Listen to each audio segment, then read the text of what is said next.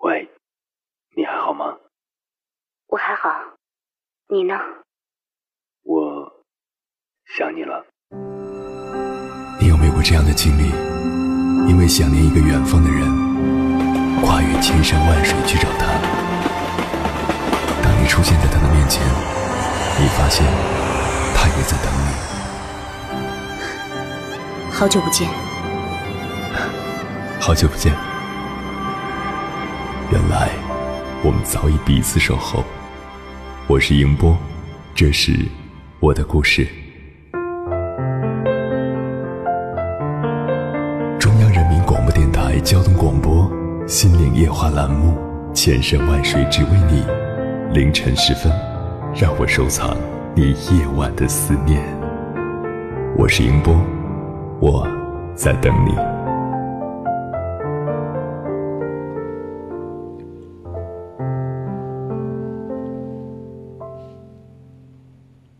这些年，怀抱雄心壮志的大陆导演、编剧，肯定颓然的发现，最难拍的原来是爱情片，最难写的原来也是爱情片。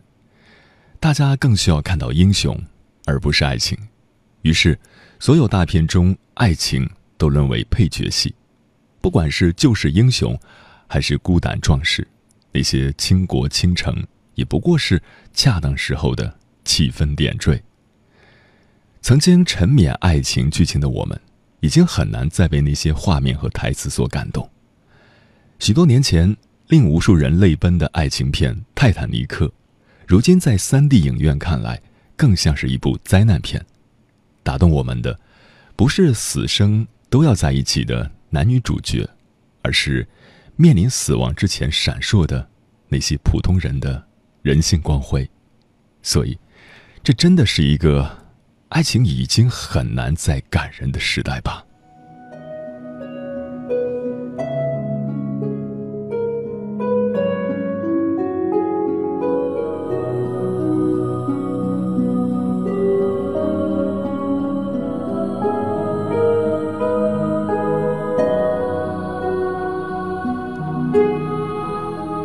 凌晨两点，思念跨越千山万水，你的爱和梦想。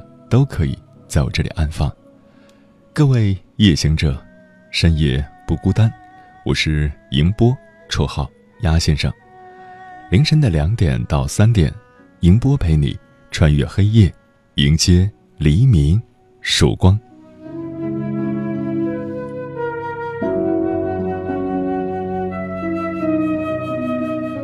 今晚跟朋友们聊的话题是那些跟电影有关的爱情。那些表达爱情及信仰的电影，票房不佳，全体沦落为煽情的俗片；那些杜拉拉，那些炮友片，那些隐晦暧昧的小巷烟友，是世俗爱情的升华版，才是世俗爱情的美好期望。因为爱情可以生可以死，大概是上辈子的事情了吧。关于这个话题。如果你想和我交流，可以编辑文字消息发送到微信平台“中国交通广播”，或者我个人的微信公众号“迎播”，欢迎的迎，电波的波，参与节目互动。当然，你也可以关注我的个人微博我是鸭先生，和我分享您的心声。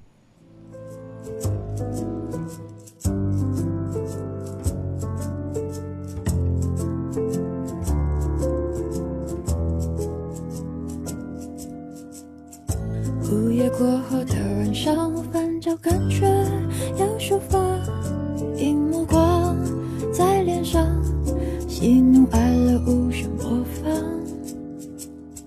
电影里面的角色在孤独，在悲伤，我跟着在回想，有哪些地方像他，他到处晃晃，到处晃晃，行程都一样。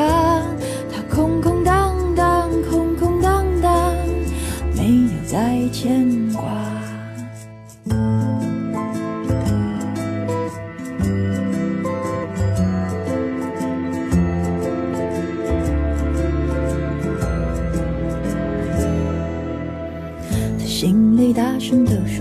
话却像哑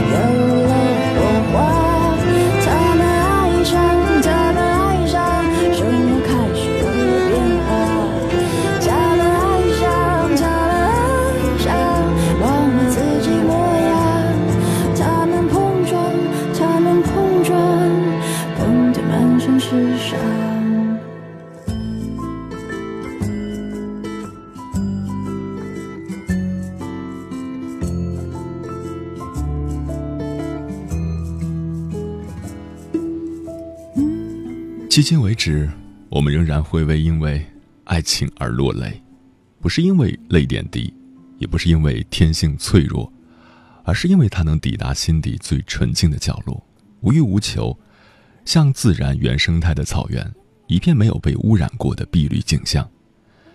在看爱情电影的时候，那些单纯美好，仿佛就瞬间穿越了，就像坐上了哆啦 A 梦的时光机。你印象最深刻的是哪部电影呢？今晚跟朋友们分享的第一篇文章，名字叫《影视爱情》，作者 Ever。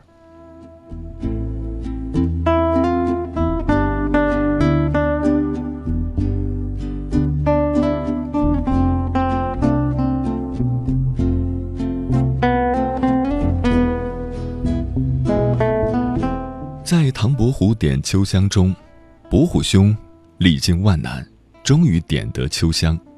原本以为找到了知音，谁知也是个好赌之徒，仿佛一切又回到了起点。只不过从此以后，家里的两桌麻将可以换成三桌地主。爱情原本不如人们想象的那般美好，每天都能怦然心动，那是看鬼片，不是爱情，更别提婚姻。若堂兄一直点不到秋香，则秋香永远是他心中的女神。男人总以为得不到的就是最好的，女人则抱怨自己得到的总是最烂的。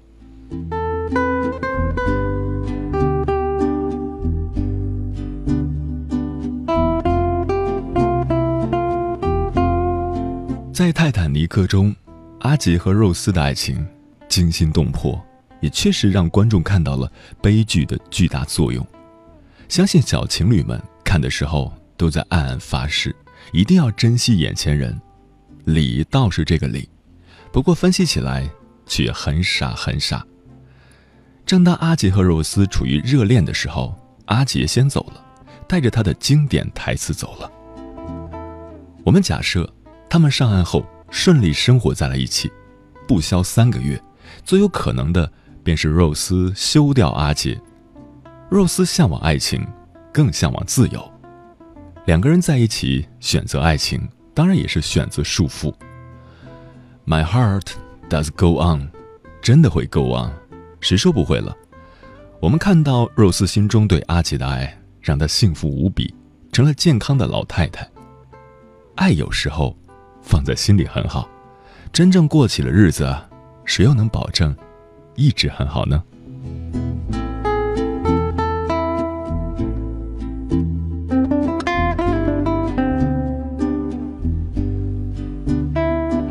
《大话西游》中的紫霞说：“谁能抽出我的紫青宝剑？”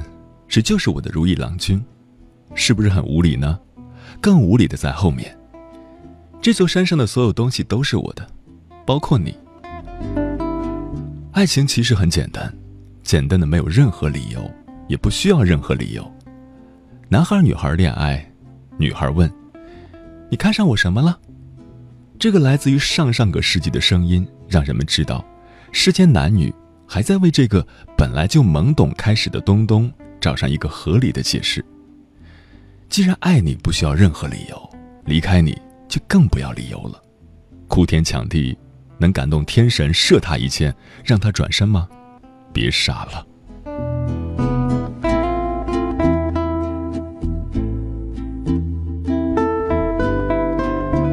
千万不要希望自己的爱情太美好，美好的都是悲剧。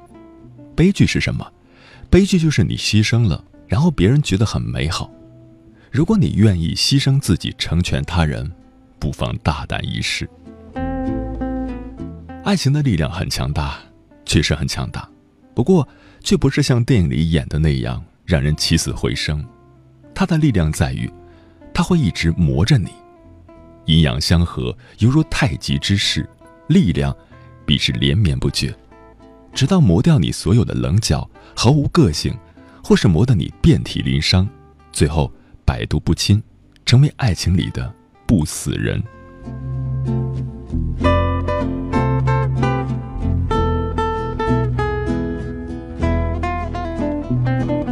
神雕侠侣》的结局似乎还不错，过儿总算抱得姑姑归。人们都在感叹他们十六年的等待的时候，我要说，让他们天天在一起磨上十六年。他们未必受得了。都说平平淡淡才是真，让我垂破脑袋而不得其解的是，平平淡淡的真爱情，为什么又那么的磕磕碰碰呢？借用《红楼梦》中的常用台词便是：“这也奇了。”虽说平平淡淡才是真，但磕磕碰碰难免伤人心。或许爱情毒药的特点在于，它本身就无药可解。如果两个人在一起的快乐，还不如一个人时快乐；两个人在一起的幸福，还不如一个人时的幸福。那相爱，又有什么意义呢？我想，意义在于，爱过就无悔，无怨无悔。《倚天屠龙记》中，纪晓芙说：“虽然杨逍强迫于我，但我不后悔。”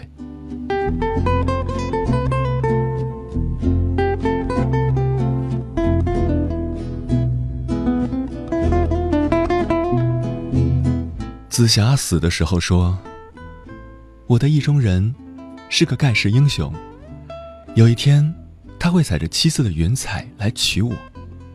我猜中了前头，可我猜不着这结局。谁又猜得着呢？世间儿女不过押宝罢了。有人战战兢兢一辈子保个老本儿，多数人赔得血本无归。如果你的意中人也是个英雄。”请考虑，他做英雄的成本，他可能是大家的英雄，而不单单只属于你。蜘蛛侠里说了，能力越大，责任就越大。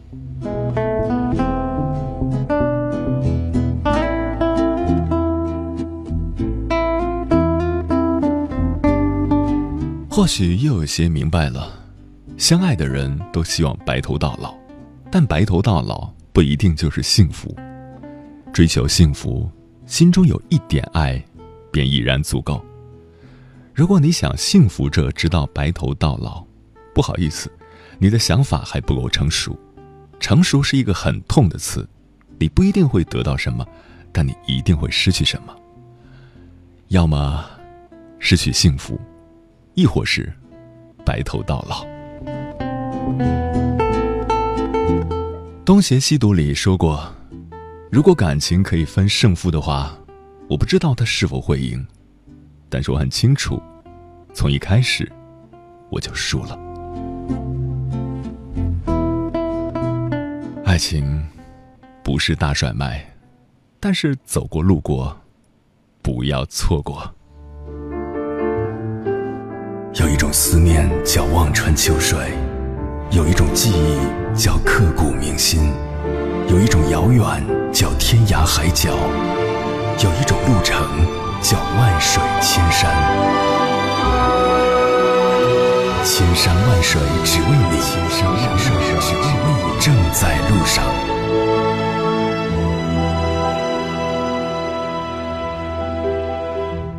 感谢此刻依然守候在。点播那端的你，今晚跟朋友们聊的话题是那些跟电影有关的爱情。关丫丫说，不爱看电影，记得唯一一次去看电影是同学和男友赌气，结果不约男友约我了，看的是《复仇者联盟》，个人不喜欢美国的个人英雄主义，唯一觉得特效好看。我想问的是后来呢？后来你和这个女孩在一起了吗？如果在一起了，那么生活本身就比电影更精彩。我是飞鱼，说我不太喜欢看爱情电影，尤其是国内的爱情电影电视剧，不是哭哭啼啼就是痴痴傻傻，看着没劲。有时候陪闺蜜看完后，我总会想，我怎么会看这样的电影呢？这都演的是什么呢？然后回过头来看。有些发生在身边的爱情故事，其实比电影还电影。生命诚可贵，爱情价更高。若为自由故，爱情真可抛吗？爱情太难懂。蓝色鸢尾浅浅说：“记得这样的一段话：一场名为青春的潮水淹没了我们。浪退时，浑身湿透的我们一起坐在沙滩上。”看着我们最喜爱的女孩子用力的挥舞双手，幸福踏向人生的另一端。下一次浪来，会带走女孩留在沙滩上的美好足迹，但我们还在。刻在我们心中女孩的模样，也会还在。那个她，不知道现在是否在微笑的幸福着呢？应该是某部电影里的一句台词吧。不记得了，没关系，但是道理确实如此。那些喜欢过的人，早已随着季节的变换，随着岁月的变迁，而沉入了记忆的深处，就像被浪花带走的沙滩上的自己。站在来时，也站在去时的路口，说：“听说单身汪去电影院看电影都不敢左右。”瞄一下，因为电影院都是成双成对的。据说单身汪在电影院买的爆米花的粒数都是单数的。为了避免这些尴尬，我没去过电影院看电影，也不喜欢看电影。真的是这样吗？单身汪在电影院的爆米花是单数的吗？如果你正在看一部无聊的爱情电影，可以数一数。反正电影本身也很无聊，如果是小情侣的话，也可以来数一数。两个人数，总比一个人数要快一点吧。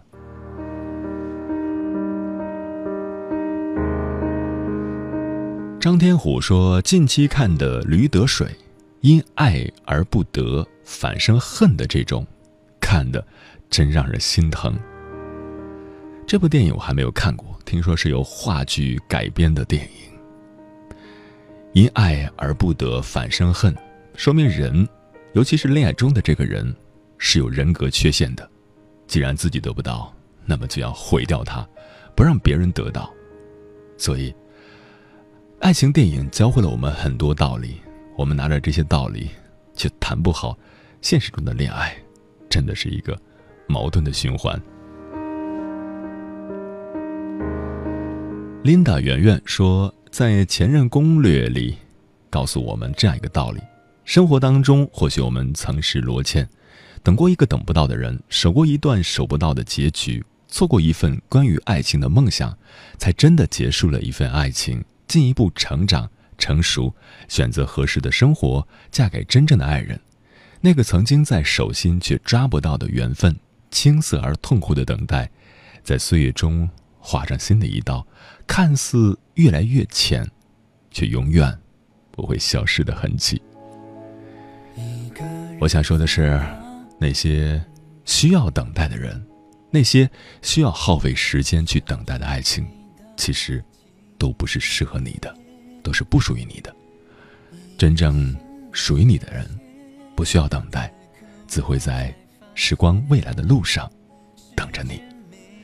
这里是正在陪伴你的千山万水，只为你。半年之后，继续回来。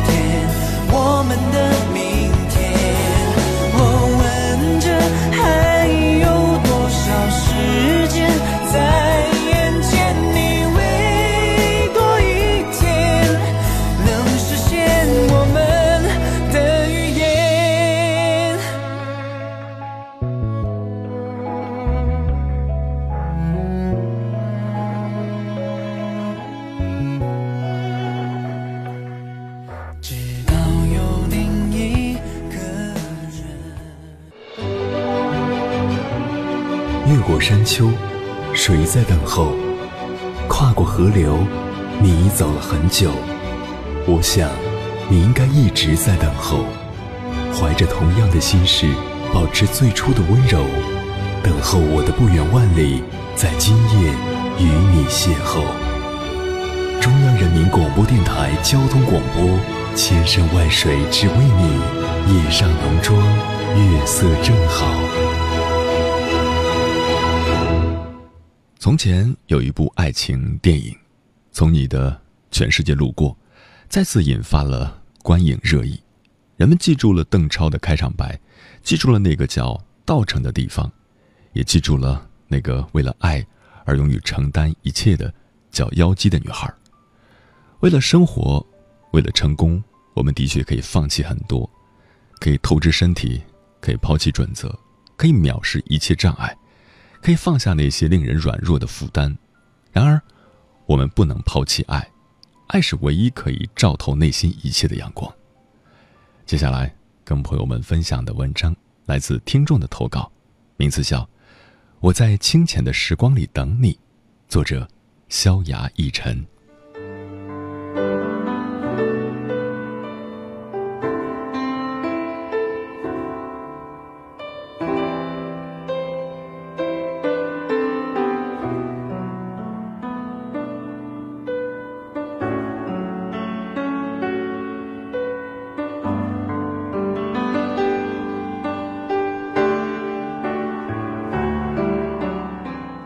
希望有个如你一般的人，如山间清爽的风，如古城温暖的光，从清晨到夜晚，由山野到书房，只要最后是你，就好。这是最近的一部电影《从你的全世界路过》里的经典台词。不知何时，我也喜欢上了这童话般的故事，一场梦里情怀，偏执的拽着我的思绪，久久的。无法在深夜入眠。独步在清朗的山林里，溪水潺潺，鸟鸣清脆，驱车直入，去寻找那个叫做稻城的地方。一路回转，车辆疾驰，时间也不是那么的枯燥。也许是因为，这幽谷的美景，让我痴迷吧。国庆前夕，因为和一个异性朋友的分别，我们相约去看一场电影，《从你的全世界路过》。当时我只是随口应付着这意外的邀请，前去赴约。结果，那场电影看了很久，好像时间都凝滞了，漫长却不枯燥。也许是因为，年轻的我们同样向往着像男主和女主那般的童话故事。这样的爱情故事，让人感动。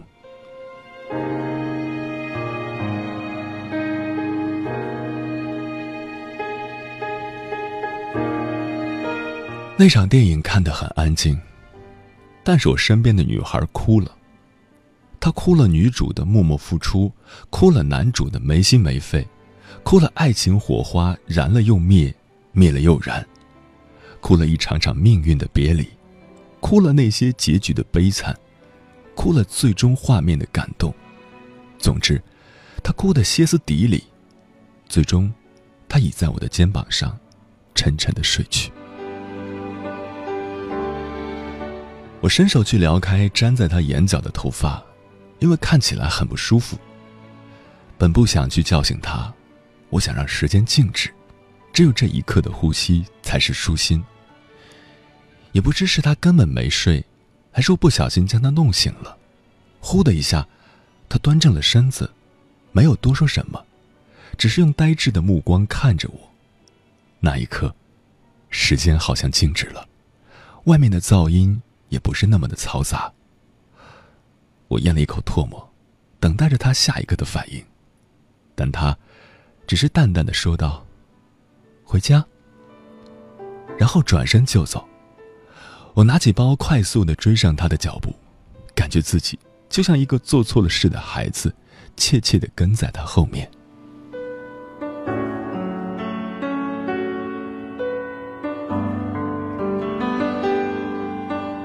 马路上，闪烁着的霓虹很刺眼，车辆塞在立交桥上停止不前，司机们只是一个劲儿的按着喇叭，路上的行人似乎很匆忙。都只是用眼角写表一下过往的路人。也许是待在电影院太久的缘故，我没有流泪，但是眼睛干涩难耐。成都的十月不是很冷，和天气预报里说的截然相反，竟然还有些许的闷热。我突然有种冲动，想去质疑气象台的预报，但我没有做，因为这是徒劳。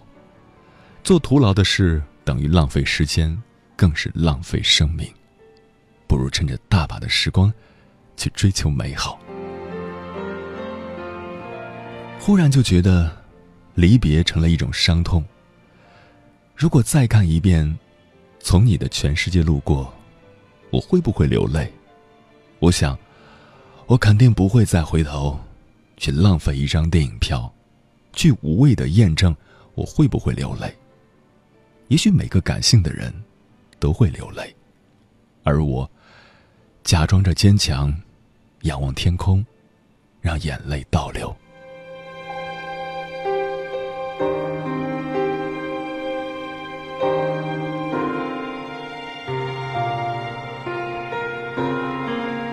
身边的他，分别时走的慌张，说的也匆忙，在我的世界里，只留下一段残影。仅剩的故事，只是昨天那个灯下的笑脸。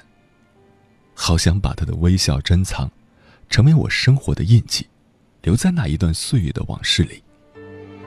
所以，那天晚上，我偷拍了他很多的照片，保存在特别标注的文件夹里。虽然我不怎么时常翻看，但是也会偶尔拿出来，打发一下无聊的时间。有他的照片陪着，那一刻我觉得世界美好的一塌糊涂，就好似那碧蓝的天空，漂浮着几朵残云，看起来显得十分有格调。偶尔有几只鸟飞过，有种别具一格的意境。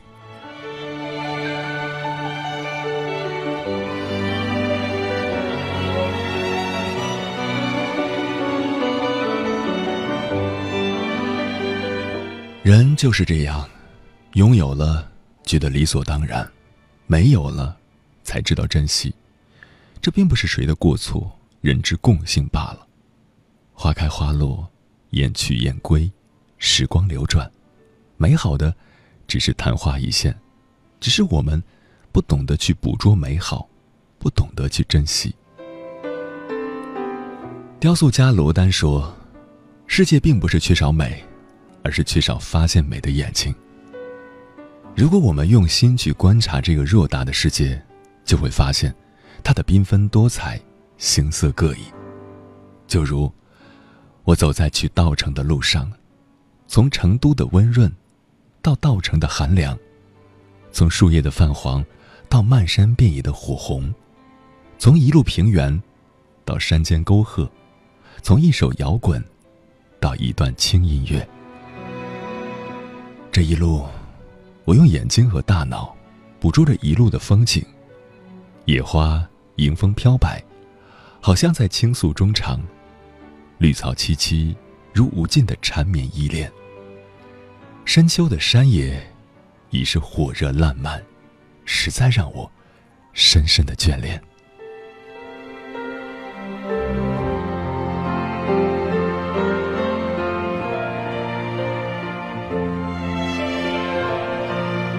我倚在车窗前闭目凝神，把思绪埋藏在这偏僻的路上。没有繁华喧嚣，没有灯红酒绿，没有人情凉薄，没有孤寂凄凉，而有的，只是一份安然，一份宁静，一份美好。此刻，我独自隐匿在这山野里，享受着山间清爽的风，沐浴着温暖的阳光，安静的成长。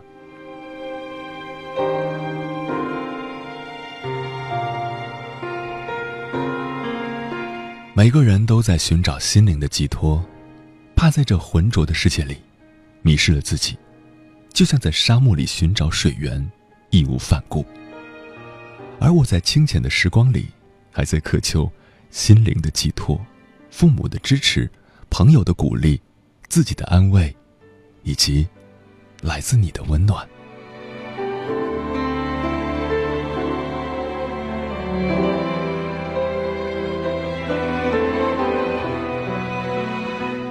稻城的阳光很亲切，也很温暖。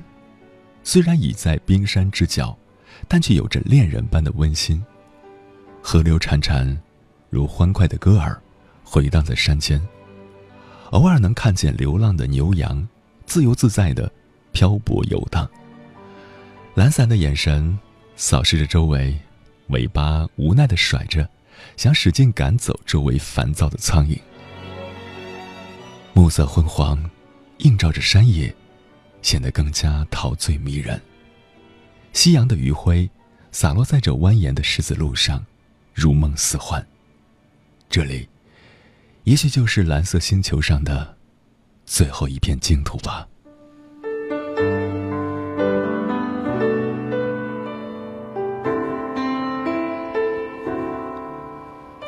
这一路，旅途颠簸。舟车劳顿，本想好好的补充一下精力，但稻城迷醉的夜色让我无法入眠。夜幕低垂，已看不见人影，只听到知了不知疲倦的叫着。我漫步在这清朗的草地上，静谧的星空让我沉醉，就好比童话故事般美好。我不禁心生怀疑，这里是不是梦中天堂？席地而坐，沉浸在这和谐的静夜里，思绪翻飞。今夜，我在川蜀之地，想念北方的你。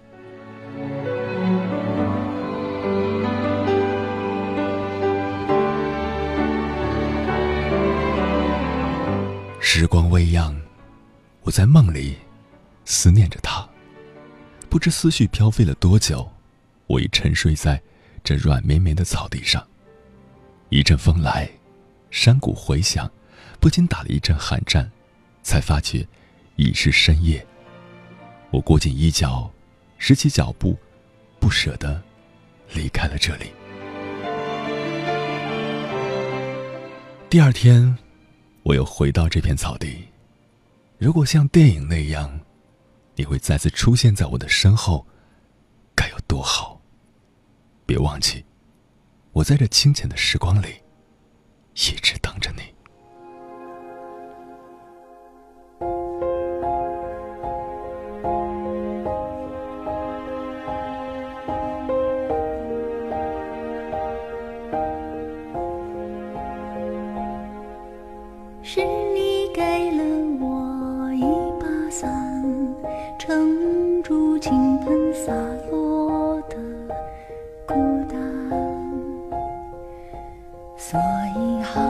我送你一碗河岸洗涤腐蚀心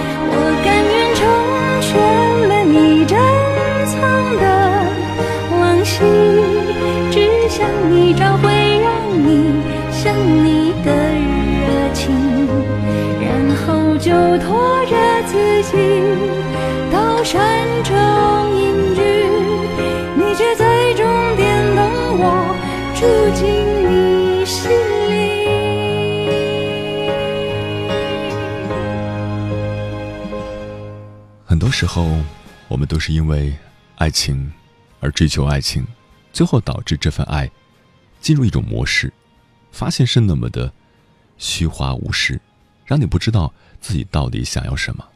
爱上了很甜蜜，分手了很痛苦。也许就是这样的情感模式让你着迷，就像迷恋一首歌、一部电影、一种艺术。接下来跟朋友们分享的文章，名字叫。爱情的疼痛美学，作者卢晓波。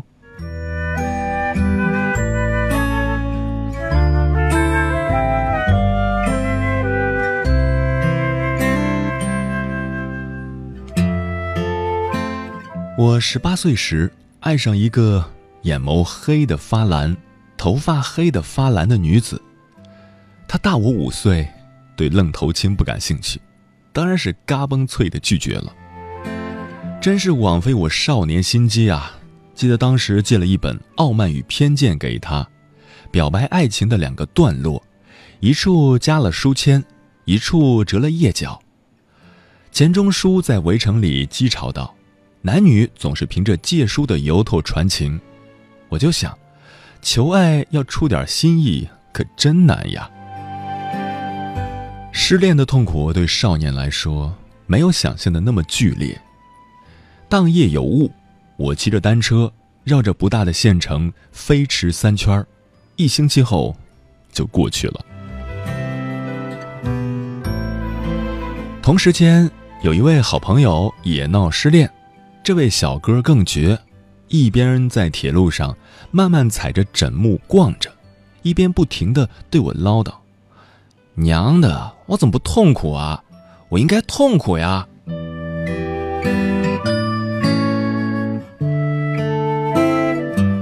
爱情的成分与质地，甜蜜的份额所占不多，这一点就是情场白痴的少年也本能的知道。通常情况下，男女之间找到了痛苦，也就找到了爱情，或者反过来说，也是一样。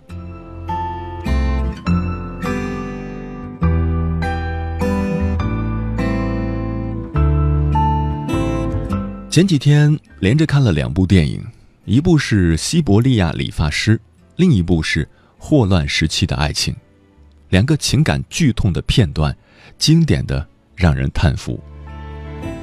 西伯利亚理发师中，情窦初开的安德烈向着久经风尘的珍妮求爱。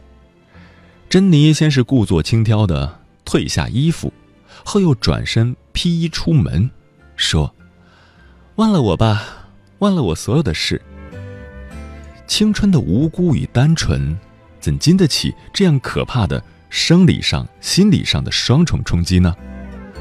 镜头先是给了安德烈一个欲望炸裂的眼神特写，珍妮要出门时，安德烈像一截木头一样僵直的倒下，晕厥。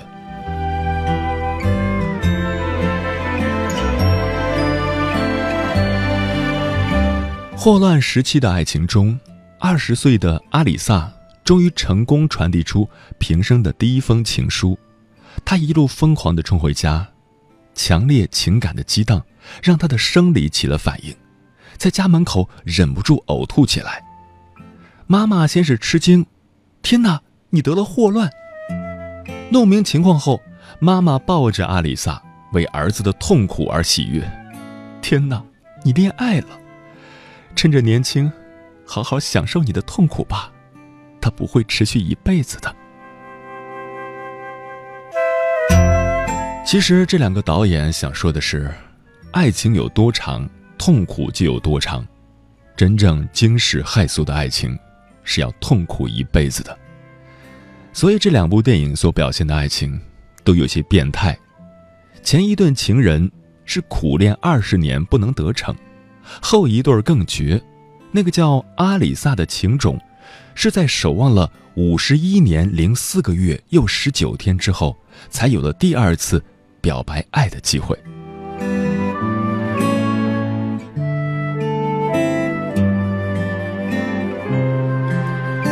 前段时间看网友拆字说“恋”是个很强悍的字，它的上半部取自“变态”的“变”，下半部取自“变态”的“态”。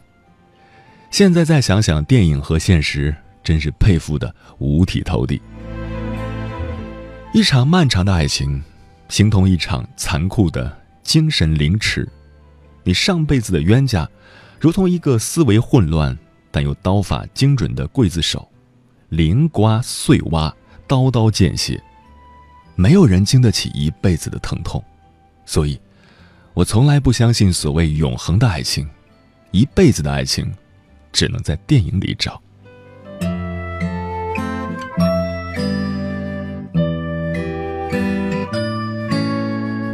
但是爱情的剧痛是有的，剧痛之后经常会有阵痛，而且我知道，可能还有爱情疼痛美学这样一门学问，痛的愈深，美学价值愈高。多数的情爱艺术经典都以此为基础，所以别人的疼痛。对你永远是一个很好的故事。对爱的贪恋，因为得之不易而痛苦，因为痛苦，你才能抵达爱情的柔软核心，才能抚摸到爱情的独有质地。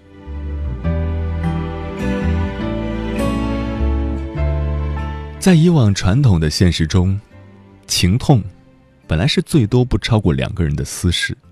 互联网的一大贡献，是人人都可以把自己的疼痛搬到网上去晒。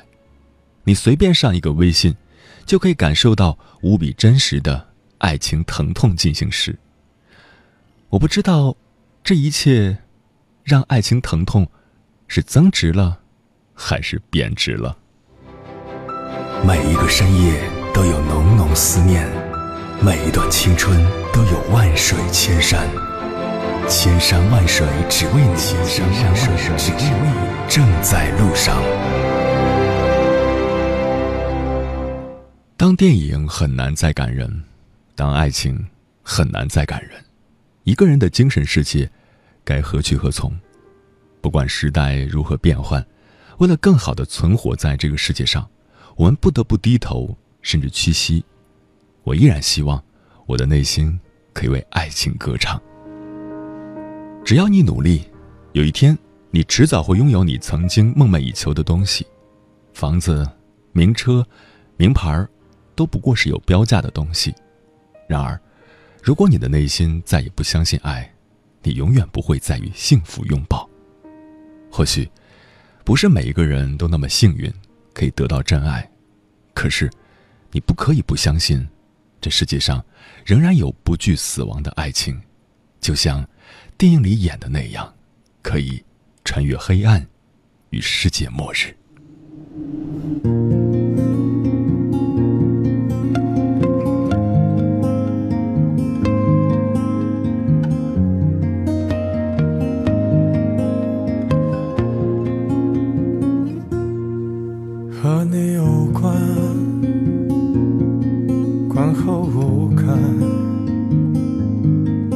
是真的敢问作者何来罪恶？全人离散有多为难？若美丽的故事来得太晚，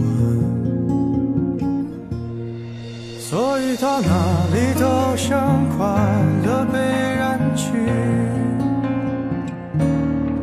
就好像你曾在我隔壁的班级，人们把难言的爱都埋入土壤里，袖手旁观着别人经历，撇清自己。我听见了你的声音